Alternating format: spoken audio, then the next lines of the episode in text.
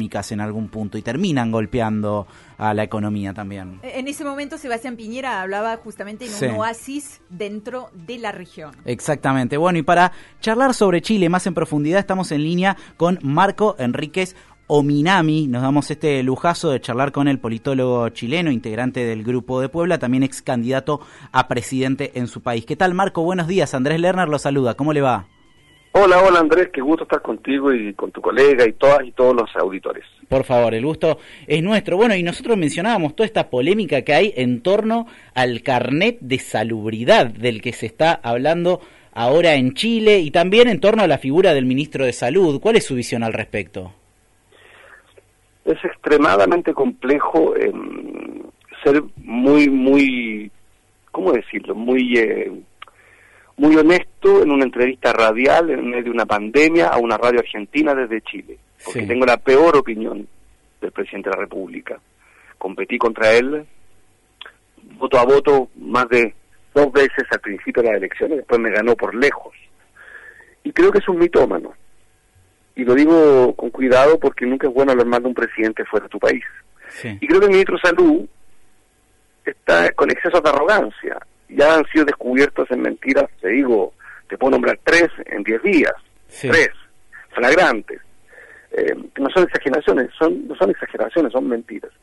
Pero al mismo tiempo, pero al mismo tiempo, ellos tienen la información, yo soy un demócrata y reconozco que ellos son legítimos, reconozco que tienen un mandato que termina en un año y medio más y que la pandemia es muy difícil, entonces mira lo complejo, porque creo que son unos incompetentes pero al mismo tiempo deseo que no les vaya mal, porque si les va mal se mueren mis compatriotas. Entonces es muy difícil, muy difícil.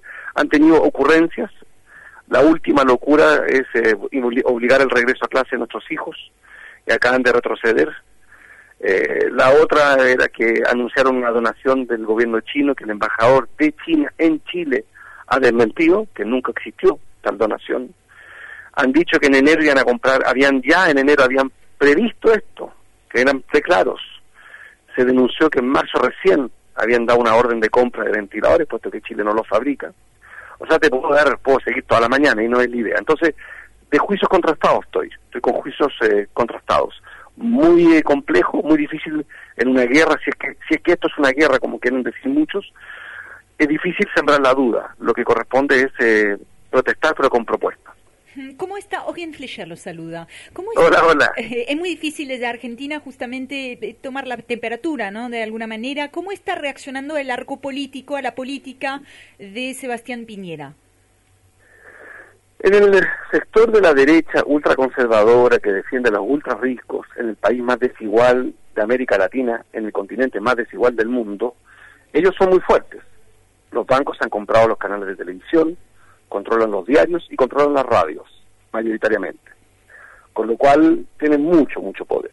Es, es un poder mucho más que el que tiene, por ejemplo, los republicanos en Estados Unidos o eh, Macron en Francia. Usted no se imagina el poder de la derecha en Chile. Al mismo tiempo, al frente, en la centroizquierda, mucho desorden, eh, muchos, mucha, ya veníamos en la oposición muy política, digo, no social, muy desarticulado, puesto que el, movimiento social de octubre eh, fue mucho más rápido que la clase política.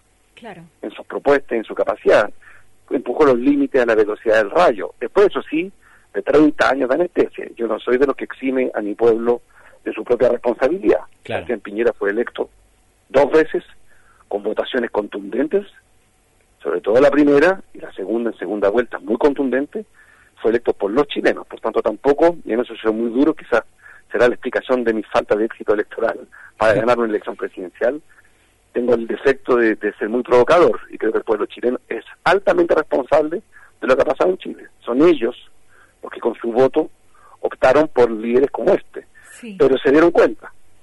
Y hoy día están muy enojados también con el sistema político en su conjunto. Entonces es un momento fascinante no quiere decir que hoy día hay una oposición organizada, quiere decir que hay una, oposición superada, un gobierno, que, no, todo el gobierno, ¿ah? pero que le hace un flaco favor a los funcionarios públicos. Al mentir tanto, desmerece el trabajo de los funcionarios públicos, lo que es injusto, porque aquí hay héroes, y ese no soy yo. Son los que están trabajando hoy día en la primera línea del combate al COVID. Eh, justamente voy a ahondar en, en, eso del movimiento social y lo que quedó de esas protestas que se iniciaron en octubre del año pasado. Eh, uno de los logros desde la calle fue justamente una consulta constitucional para la reforma de la Carta Magna vigente desde la última dictadura. ¿Le parece que de alguna manera Sebastián Piñera se está aprovechando de las circunstancias para... Eh, lo, voy a decir de forma sencilla, pero para patear la pelota para adelante. Sí, lógico, tanto en lo sanitario, perdón, mucho más en lo político y en lo económico que en lo sanitario, pero en todas esas tres áreas es lógico, o sea, hay que ser muy cándido. Yo, yo hago mucho Facebook Live y entrevistas, y siempre repito esto, a cualquiera que me quiera ver, por favor no vayan a creer que la economía es una ciencia neutra, una ciencia exacta, es una ciencia política. No vayan a creer que la política conoce el vacío, la política solo conoce el poder, la lucha de unos contra otros. Esto es una lucha política. No vayan a creer que los presidentes son neutros, no son árbitros. No vayan a creer que en lo sanitario no hay ideología también. O sea, yo creo que, es evidente que esto es una lucha, el presidente está haciendo, y en eso es legítimo, a mi juicio inmoral, pero es legítimo, que es, el, ¿cómo decirlo?, avanzar de acuerdo a su agenda. Me parece inmoral porque ahora está en juego la vida en lo sanitario, mm, y en lo político porque está aprovechándose de que estamos todos confinados. O sea, no podemos protestar, con lo cual el control del territorio. Déjame darte un ejemplo para tus auditores y auditoras. Sí, Un viernes en que había cuarentena en buena parte de la capital, para decir prohibición total de movimiento, y para el resto, a la mayoría de la ciudad, una recomendación de quédate en casa, que todos sabemos que hoy día convoca a la mitad de la humanidad y a muchos más. Este presidente fue a la Plaza de la Dignidad, la plaza donde se producían las protestas todos los viernes, se bajó mintiendo, diciendo que quería salvar unos héroes militares, unos militares estaban ahí, se baja hasta el video, se saca una foto en la plaza, aprovecha que no hay nadie, plaza a la que nunca pudo entrar en meses, porque era contra él la protesta, se saca una selfie, la publica, y después, para continuar con la mentira, dice que en realidad lo hizo porque se emocionó al ver unos policías de tránsito. Ah.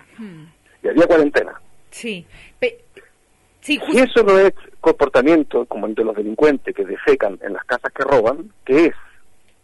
¿Qué es? Decirle al todo el movimiento social que el 70% del país, mire, ahora que ustedes no pueden impedirme, no me saco una foto donde ustedes protestaron, donde 400 jóvenes perdieron la vista.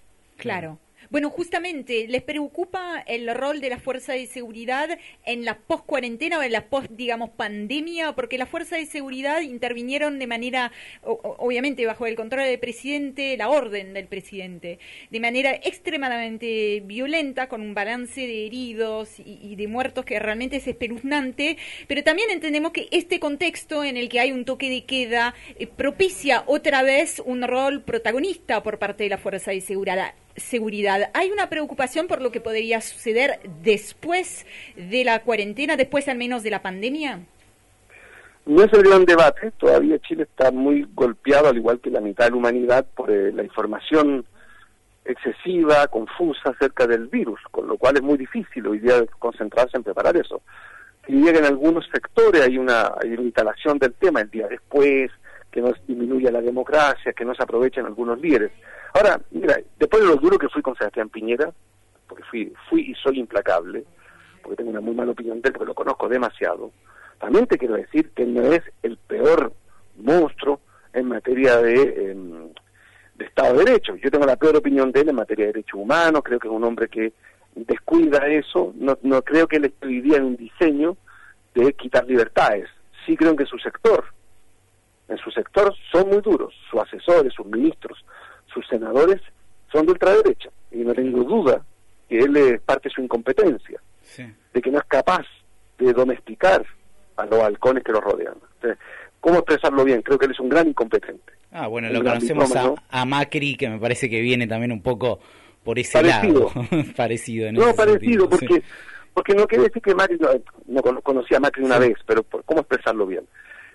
Creo mucho peor quien rodea, al sector lo creo mucho peor que el tipo. El tipo Este tiene otro defecto, pero lo que lo rodea son mucho peores. Sí, es justamente. Estamos hablando de ministros de la dictadura. El poder concentrado que de alguna manera también pone un, representante en, la casa de gobierno, me parece que pasa por eso. Marco, Marco nos quedamos sin tiempo, desgraciadamente, pero te vamos a volver a convocar nuevamente para charlar en, en, mayor profundidad, porque realmente es interesantísimo todo, todo el tema de Chile, también cómo incluso nos han vendido el modelo chileno en toda la región para vender el neoliberalismo acá en Latinoamérica.